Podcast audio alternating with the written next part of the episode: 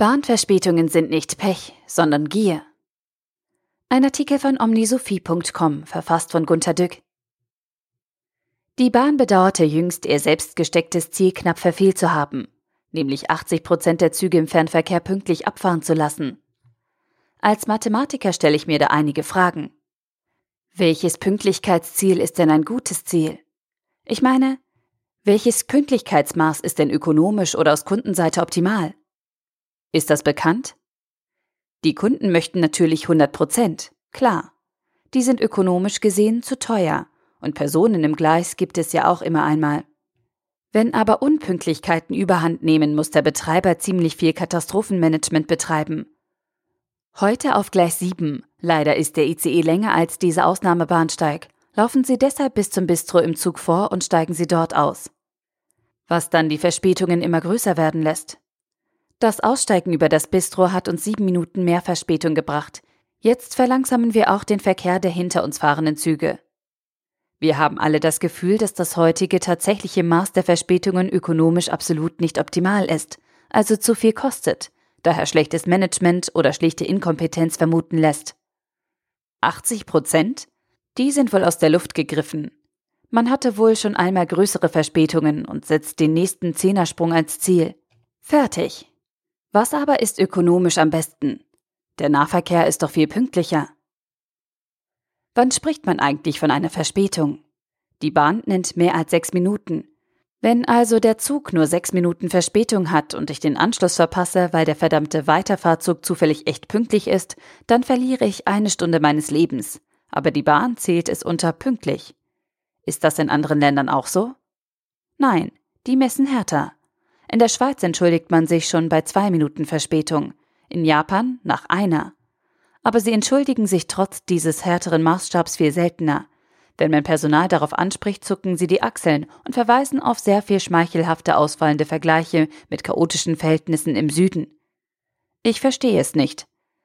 Wenn sich ein Zug von Klagenfurt so langsam über München bis nach Dortmund aufmacht, startet er doch hoffentlich in Klagenfurt pünktlich und hält an fast allen Stellen nur zwei Minuten. Schauen Sie im Zugbegleiter. Der Fahrplan ist darüber hinaus so eng getaktet, dass der Zug selten Verspätungen einholen kann. Das ist beim ICE öfter einmal der Fall, bei den IC, EC nach empirischer Evidenz eigentlich nie. Wenn man aber die Verspätungen nicht aufholen kann muss doch in den zwölf Stunden von Klagenfurt bis Dortmund jede Baustelle und jedes Zucken einer Weiche, jedes Warten auf Passagiere verspäteter Züge oder eine Verzögerung beim Personalwechsel irgendwann einmal zuschlagen. Und ab dann vergrößert sich die Verspätung. In der Schweiz halten die Züge ganz planmäßig oft vier oder mehr Minuten. Sie stehen regelmäßig für einige Zeit am Bahnsteig. Sie fahren nicht gleich ab. Sie haben damit einen Zeitpuffer, der Verspätungen aufholen lässt. Warum ist das in Deutschland nicht so? Zu einer Zeit, in der wegen der maroden Schienennetze zahlreiche Baustellen behindern müssen. Warum plant man nicht zehn Minuten Übergang im Fahrplan ein, wenn man doch noch mit der sechs Minuten Pünktlichkeit nicht zurechtkommt? Dann fahren die Züge eben ein paar Minuten länger. Für uns Kunden ist das besser. Aber die Bahn muss dann ein paar Minuten länger für die gleiche Beförderungsleistung arbeiten. Das wollen sie wohl nicht. Gier. Kosten. Und dabei senken sie ja nicht die Kosten, weil sie das ökonomische Optimum gar nicht anstreben, vielleicht nicht einmal kennen. Ich fühle mich als Geschädigter. Ich fahre sehr oft Bahn und ich muss als Redner ja unbedingt pünktlich sein. Ich muss absolute 100 Prozent liefern. Ist auch noch nichts passiert, toi toi toi.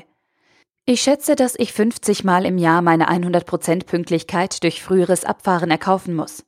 Ich verliere also locker eine ganze Arbeitswoche im Jahr. Dazu kommt durchschnittlich noch eine halbe Erkältung. Alles nur, weil die Bahn mal an die Börse gehen sollte? Ich kenne das Argument vieler Bahner. Fahr doch Auto, da sind die Verspätungen viel schlimmer.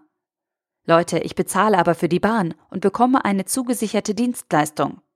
Wo ist die Verantwortung, mir die zu liefern? Darf sich ein Friseur damit brüsten, sich bei 80 Prozent aller Haarschnitte nicht verschnitten zu haben oder die richtige Farbe beim Färben getroffen zu haben? Darf ein Barbier sich rühmen, dass bei weniger als 20 Prozent der Rasuren Blut floss? Was passiert, wenn ein Imbiss nur zu 80 Prozent frischen Salat in die Hamburger legt? War nicht mein Schwiegervater als Eisenbahner so inbrünstig stolz auf pünktlich wie die Bahn? Der Artikel wurde gesprochen von Priya, Vorleserin bei Narando.